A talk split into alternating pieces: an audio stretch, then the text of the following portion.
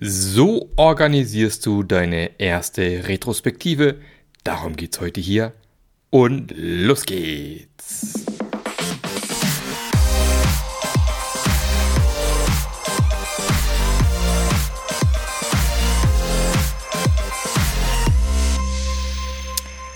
Hallo und herzlich willkommen zu einer neuen Episode vom Scrum Master Journey Podcast.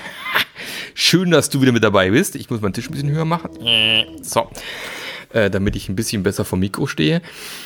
Und äh, ja, irgendwie eine Woche, die nicht so läuft, wie ich es mir vorgestellt habe. Jetzt nicht unbedingt im negativen Sinne. Aber irgendwie ist die Woche komisch. Ich weiß auch nicht. Äh, sehr, sehr seltsam. Bin äh, Montag, Dienstag extrem früh aufgestanden, jeweils um 5 Uhr mit dem Hund spazieren gewesen, um dann äh, zweimal ein Training zu geben bei der, äh, darf ich nicht sagen, bei einer, äh, ich kann es ich kann's schön verknüpfen, bei einer schönen Firma, die äh, Motorsägen herstellt. Gibt es wahrscheinlich nicht allzu viel in Deutschland. Und ähm, da ich abends immer gern wieder zu Hause bei der Familie bin und ich so zwei Stunden fahre hin und zurück, äh, einmal zwei hin, zwei zurück, ja, bin ich früher aufgestanden. Das hat mich so ein bisschen, weiß ich nicht, ich glaube, hat mich ein bisschen durchgebeutelt ich bin nicht so der Fan von früh aufstehen und vollen Sonntagabend geht man ja doch nicht so früh ins Bett und dann fehlt einem ein bisschen Schlaf. Also Montag war noch krasser, Dienstag ging dann, heute Mittwoch, äh, erster Tag in dieser Woche im Büro und äh, auch da meine Liste ist irgendwie länger, wie, naja, äh, wie sie sein sollte. Äh, genau, jetzt schmeiße ich hier mein, mein Bullet Journal durch die Gegend. Und ähm, ja, da sind ein paar Punkte drauf. Unter anderem, Marc, du musst einen Podcast aufnehmen heute. Und natürlich mache ich das gerne. Ja, ich hatte heute schon wieder tolle Gespräche mit äh, hoffentlich zukünftigen Scrum Master Journey Teilnehmern. Äh, ganz liebe Grüße zum Beispiel an Michael, wenn du den Podcast jetzt hörst. Und ähm, genau, weil äh, die Community wächst und wächst, die Scrum Master Journey, mehr Leute kommen mit dazu, wird immer wertvoller macht immer mehr Spaß, sich mit Leuten austauschen zu können, jederzeit und immer. Auch wenn man vielleicht allein als Scrum Master im Unternehmen sitzt.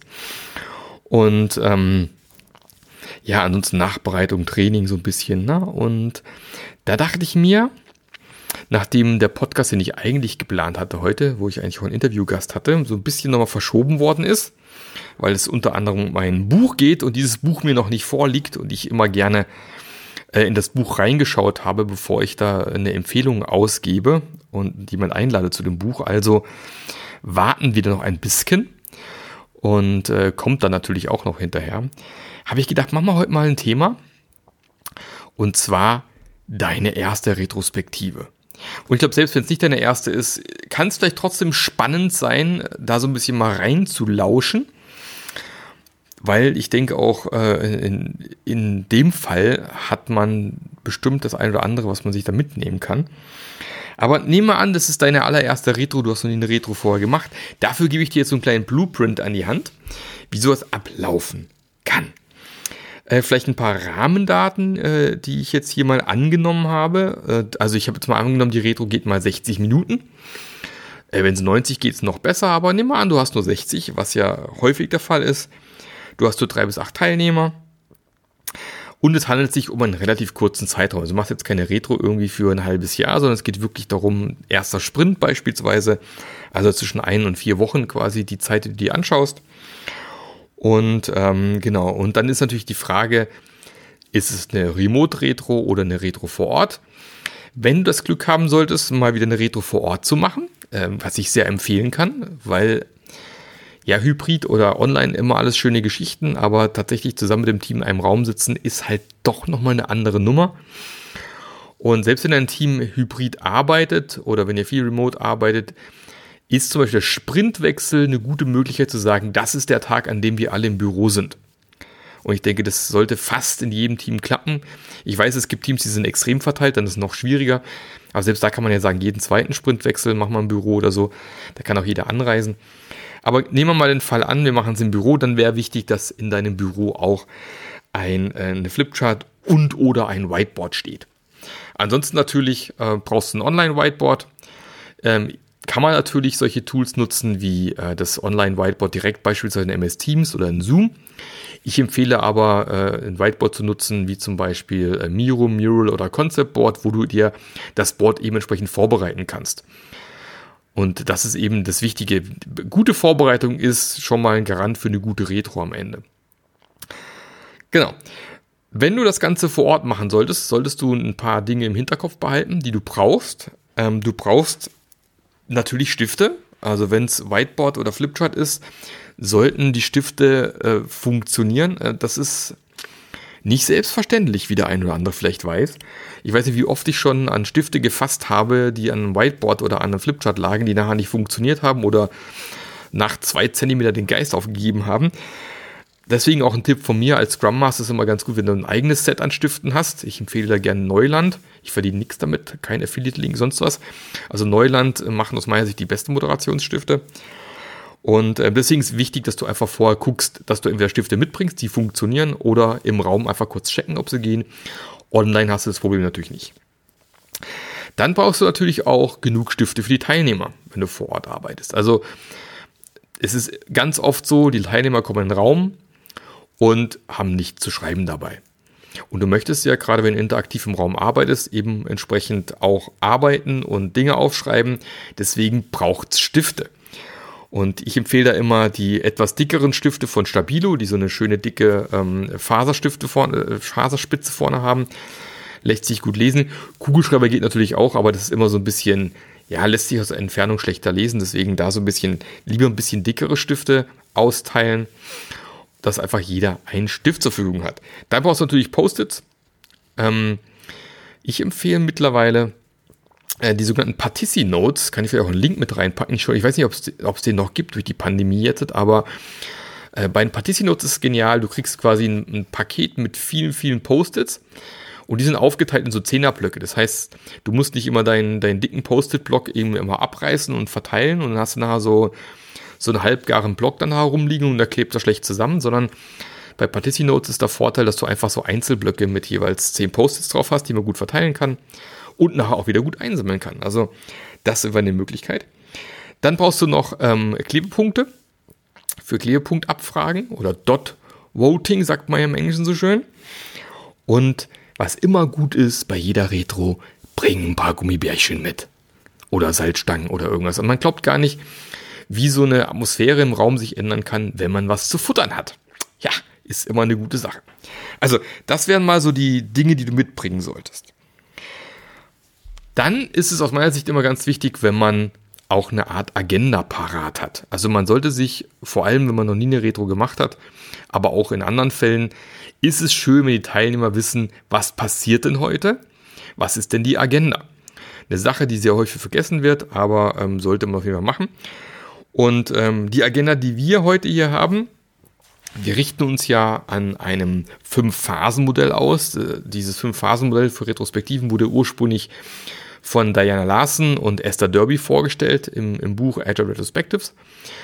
Und ich habe es ein bisschen erweitert mit einer sechsten Phase. Das ist für die erste Retro noch nicht relevant, wäre für weitere Retros aber relevant. Ähm, und ich meine auch, es gibt eine Podcast-Folge, wo ich das auch mal beschrieben habe. Werde ich versuchen zu verlinken in den Show Notes. Und ähm, so wäre quasi, wenn wir zum Beispiel jetzt sagen, wir fangen um 9 Uhr an, dann wäre quasi von 9 Uhr bis 9 Uhr 5, also 5 Minuten, äh, die Phase den Boden bereiten oder manche sagen Gesprächsklima schaffen. Ähm, dann gibst du den Teilnehmern 15 Minuten Zeit, um Daten zu sammeln. Was während im Sprint passiert? Ich erkläre gleich genau, was du da jeweils machen wirst. Dann äh, gebe ich den Leuten äh, gern 20 Minuten, um überhaupt mal Einsichten zu gewinnen. Auf Englisch Generate Insights. Manche sagen auch Ursachenforschung. Ganz wichtig, wird oft vergessen. Ähm, dann 15 Minuten Zeit, um nächste Schritte zu definieren und dann zum Schluss noch fünf Minuten Zeit für den Abschluss, dann hast du genau die Stunde voll. Und ich empfehle dann auch hier tatsächlich eine harte Timebox zu machen. Sonst läufst du einfach Gefahr, dass du irgendwo zu lang brauchst und dann am Ende nämlich die Zeit fehlt, um aus der Retro rauszulaufen mit klaren, definierten Action-Items. Das ist äh, dann doof, weil dann hast du zwar eine Stunde vielleicht vor dich hingerantet, was alles doof ist, aber hast halt nicht wirklich irgendwie, was soll ich sagen, klare Dinge an der Hand, das was ja auch ein bisschen schade wäre. Hm, wenn du es tatsächlich vor Ort machst, wie gesagt, ist mal ganz gut, wenn man den, den Raum vielleicht auch so 15 Minuten vorher schon reserviert, dass du die Möglichkeit hast, in den Raum schon vorher reinzugehen, zu gucken, passt alles, ist alles da, funktioniert Technik, also sprich in dem Fall die, die Stifte. Ähm, übrigens auch im, im Online-Ding eine gute Sache, schon ein bisschen vorher äh, dein, dein Online-Whiteboard drauf zu gehen, um zu gucken, ob alles passt, ist eben auch ganz wichtig. So, dann gehen wir mal die einzelnen Phasen durch. Ich werde ja auch in die Shownotes nochmal reinpacken, äh, wie die Agenda am Ende aussehen sollte. Dann kannst du da nochmal abgucken. Genau. Also erste Phase, Gesprächsklima schaffen oder aber äh, den Boden bereiten. Mm, da nutze ich gerne eine relativ einfache Technik für die erste Retro. Das ist der Autovergleich. Also sprich, du fragst deine Teilnehmer, wenn du den letzten Sprint mit deinem Auto vergleichen müsstest, was für ein Auto wäre es? Ich brauche brauch mal keine wahnsinnig langen Erklärungen. Es reicht, wenn er sagt, boah, für mich wäre es ein, rostiger Dreiergolf oder keine Ahnung, der neue äh, Lamborghini sowieso oder keine Ahnung, äh, das, der Tesla Model X mit Flügeltüren. Egal. Ist völlig wurscht. Äh, man kann auch einen Satz hinten dranhängen, warum man sich für dieses Auto entschieden hat und für dieses Fahrzeug entschieden hat. Vielleicht ist es ja auch eine Pferdekutsche, wer weiß. Aber es gibt schon mal so einen ersten Eindruck und ist vor allem so ein kleiner Icebreaker. Das geht online wie vor Ort genau gleich. Ähm, man braucht irgendwie einen Icebreaker. Man hat nämlich äh, mittlerweile herausgefunden, gerade auch äh, so eine Frage hilft da, dabei, dass eben jeder mal kurz was sagt. Und gerade für introvertierte Personen ist es wichtig, dass sie gleich am Anfang schon mal die Chance bekommen haben, dass sie gehört werden. Das erhöht die Chance nämlich später, dass sie sich auch beteiligen in der Retrospektive. Deswegen ganz, ganz wichtig, da die von Anfang an mit dazu zu nehmen. Wie gesagt, Timebox von fünf Minuten, also darauf achten, dass äh, das nicht zu sehr ausufert. Und dann bist du eigentlich bereit, um in den nächsten Punkt reinzugehen. Hier noch ein kleiner Tipp. Hat man ja ganz oft, man will loslegen, aber irgendwie fehlt wieder ein Teilnehmer. Und da nutze ich gern die N-1-Regel. Das heißt, wenn n die Anzahl der Teilnehmer ist, also sagen wir mal, du hast acht Leute eingeladen, wenn sieben Leute da sind, also n minus 1, na, 8 minus 1, dann sagt man, wir legen los. Weil sonst ist nämlich die Gefahr, dass äh, sieben Leute da sind und einer noch fehlt, dann sagt der andere, ah, okay, dann kann ich noch kurz einen Kaffee holen, dann ist der weg, dann kommt der, der achte, dann sind wieder sieben Leute im Raum. Und um das zu verhindern, einfach gucken, wenn n-1 Personen im Raum da sind, dann legen wir einfach direkt los. Hm. Um dir mal vielleicht die Angst zu nehmen beim Thema Retrospektiven, ist ja so, dass es immer noch den einen oder anderen gibt, der denkt, boah, was ist das für ein Blödsinn, diese ganzen spielerisches Gedöns, ähm, was soll der Unsinn eigentlich und so weiter. Hm, also ich habe tatsächlich die Erfahrung gemacht, wenn man das mit einer gewissen Ernsthaftigkeit betreibt, ist es eigentlich kein Problem. Also man muss nicht Angst haben, dass irgendwie Leute da sind und sagen, boah, was für ein Scheiß, machen wir nicht mehr. Ähm, vor allem diese erste Retro, die ich hier habe, ist jetzt auch nicht so wahnsinnig äh, kompliziert, um da irgendwie Angst haben oder wahnsinnig abgefahren, um Angst haben, so viele Leute steigen aus. Ansonsten kann man den Leuten auch anbieten, also wenn du ein Gefühl hast, das passt für dich nicht, kannst du auch jederzeit den Raum verlassen, ist auch in Ordnung. Hm, aber wie gesagt, die Gefahr ist da relativ klein. So, jetzt haben wir ja unsere Autos gesammelt in der ersten Phase und wir können in die Phase Daten sammeln gehen. Wie gesagt, 15 Minuten Zeit dafür fürs Datensammeln.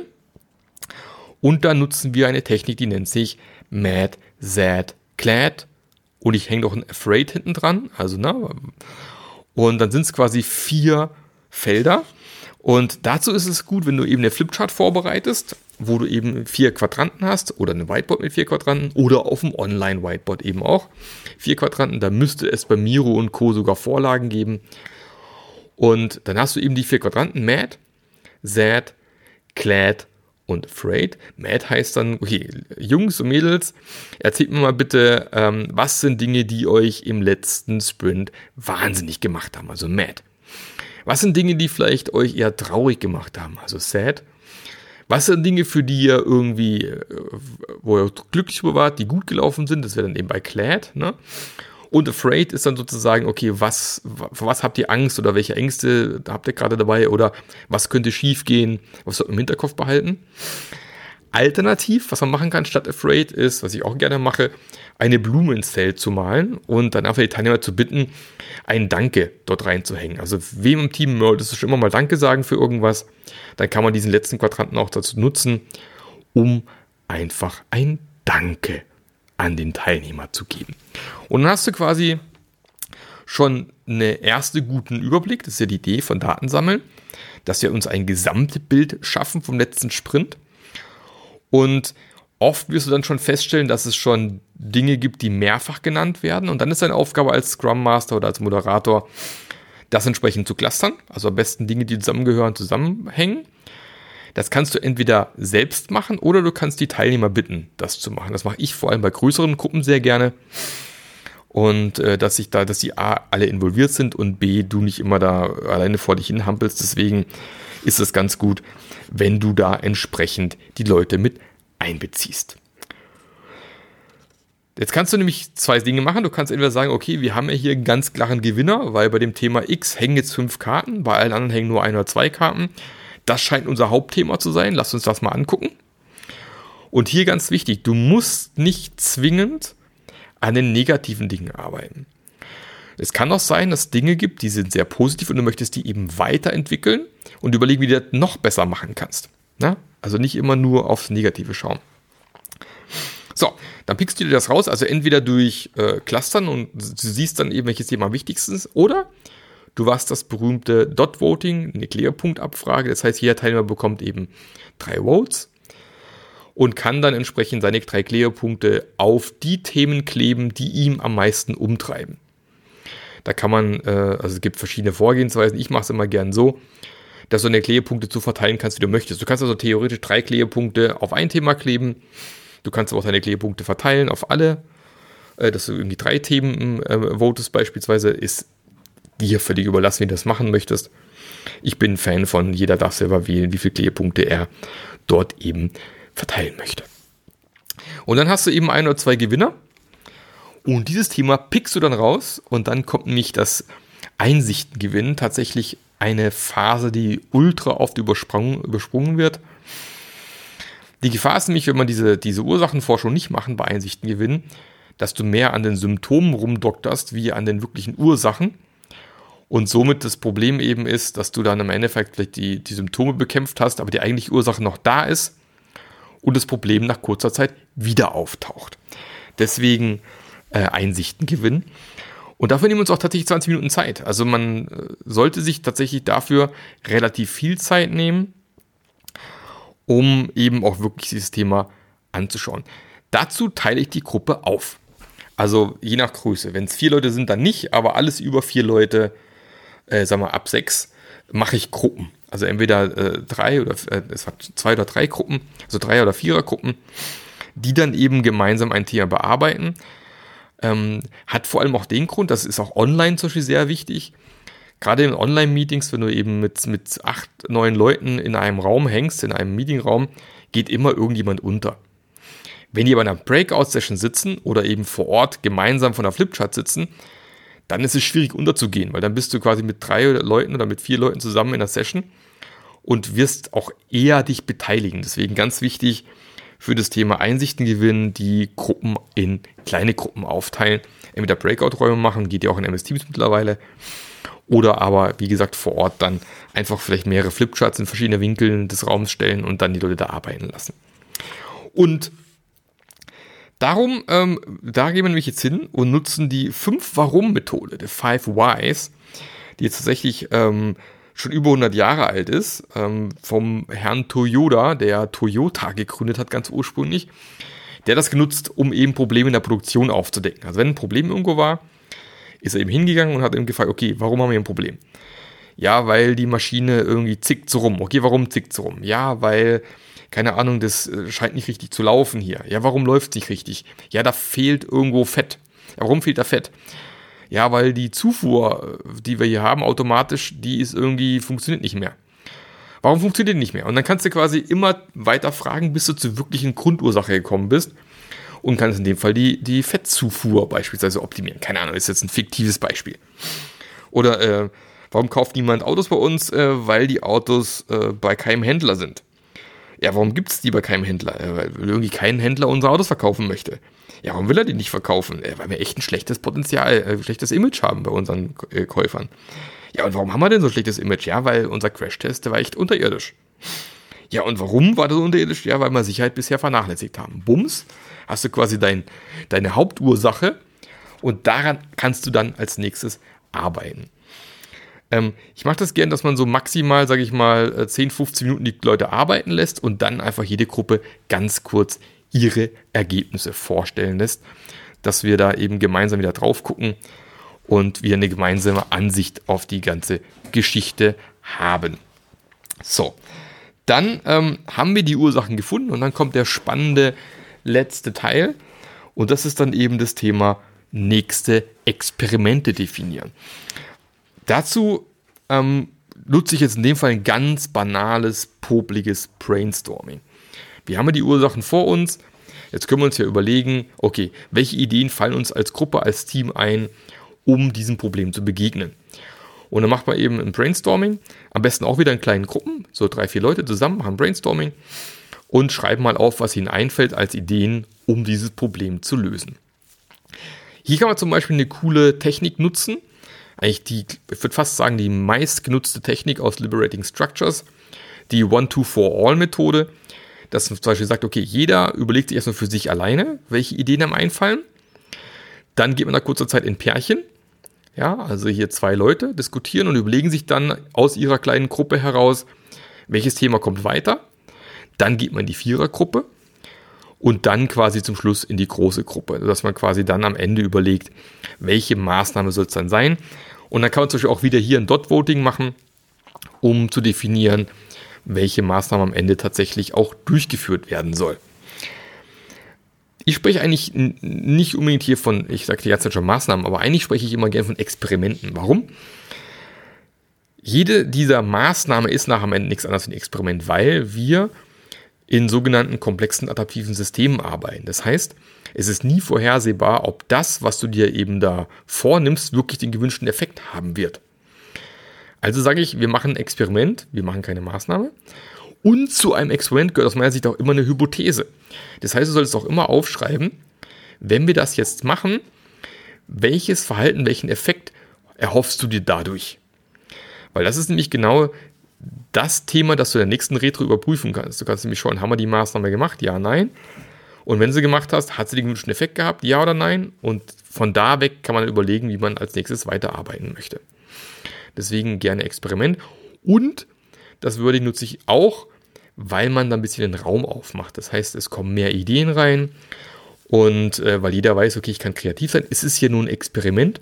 Es darf auch mal schief gehen. Es ist auch völlig in Ordnung und dann hast du quasi hier deine Maßnahmen. Wie gesagt, dafür 15 Minuten einplanen, knallharte Timebox haben. Also wenn du vor Ort arbeitest, hol dir irgendwie für dein, für dein Tablet, für dein iPad, was auch immer, einen, Timer. Oder es gibt den Time-Timer, äh, den man nutzen kann, beispielsweise, der sehr, sehr berühmt ist, sehr viel genutzt wird von irgendwelchen Moderatoren. Und online ist ja eh einfach, dann im Miro oder so einen Timer zu setzen. Das geht auf jeden Fall. Also ganz, ganz wichtige Hinweis, egal was du denn in der Retro machst, Timebox einhalten ist unglaublich wichtig. Ähm, egal, ob die jetzt schon fertig diskutiert haben oder nicht. Man kann ja auch so mal einen Hinweis geben, ihr habt noch zwei Minuten. Weil klar, man kann unendlich lang diskutieren. Ob dann die Ergebnisse besser sind, ist dann immer sehr fraglich. Genau. Und dann, ganz zum Schluss, wenn deine Maßnahmen definiert worden sind, auch immer definieren, wer ist dafür verantwortlich, bis wann wird es gemacht. Auch in Retros gilt das natürlich und dann machst du noch einen kleinen Abschluss. Und zum Abschluss nutze ich immer gerne ähm, eine Feedback-Tür. Das kann man sowohl online als auch vor Ort machen. Wenn du es vor Ort machst, hängst du quasi eine Skala mit Post-its von 1 bis 10 an die Wand und bittest quasi die Teilnehmer zu bewerten, wie gut war die Retro für dich heute. 1 wäre jetzt grottenschlecht, 10 wäre mega gut. Meistens jetzt irgendwo zwischendrin landen.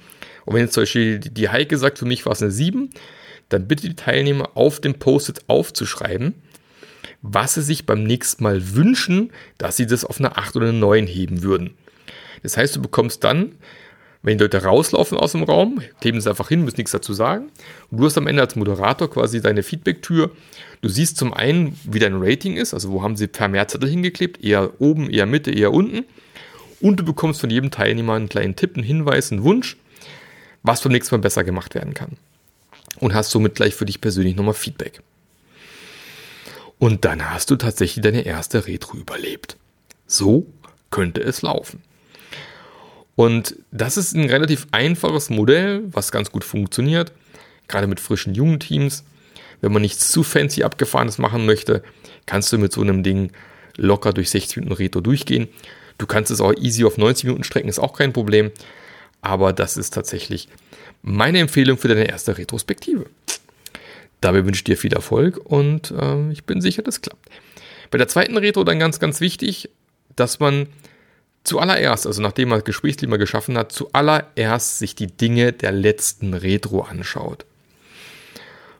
Weil wenn du dann wieder auf der Grünwiese anfängst mit Datensammeln, dann hat man irgendwann das Gefühl, dass man sich dann nur im Kreis dreht. Deswegen ganz, ganz wichtig, die Ergebnisse letzten, also halt die, die nochmal anschauen, letzte Retro, was haben wir uns vorgenommen? Wurde das durchgeführt? Ja, nein. Und wenn nein, wäre zum Beispiel ein Thema für die Retro, okay, was können wir tun, um sicherzustellen, dass wir im nächsten Sprint unsere Retro-Maßnahmen durchführen. Und wenn ja, überprüft deine Hypothese, ist die Hypothese erfüllt, ja oder nein? Haben wir unser Problem gelöst, ja oder nein? Und wenn nein, dann spring direkt in Einsichten gewinnen und überleg dir, okay, was könnten wir noch probieren, um ein Problem zu lösen? Und wenn ja, super, Haken dran, dann kannst du tatsächlich wieder auf der grünen Wiese bei Datensammeln anfangen und alles ist gut. Prima. Dann vielen Dank fürs Zuhören. Ich wünsche dir weiterhin viel Erfolg bei allem. Wenn du mehr solche Tipps haben möchtest oder wenn du wieder, wenn du wissen möchtest, wie ich eine Reto vorbereiten, dann komm doch einfach in die Scrum Master Journey. Hier sitzen unglaublich viele hochmotivierte Scrum Master, Agile Coaches und so weiter und natürlich auch ich. Und wir beantworten gerne deine Fragen. Und das ist eigentlich das Geile an der Scrum Master Journey, ist eigentlich die Community.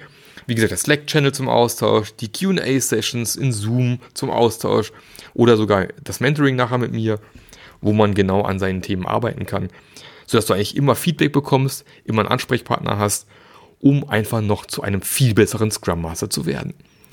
Denn man darf nicht vergessen, wir brauchen mehr hervorragende Scrum Master. Deshalb bin ich hier. Wir sehen uns nächste Woche wieder. Besser, wir hören uns nächste Woche wieder. Bis dann, der Marc. Der Podcast hat dir gefallen?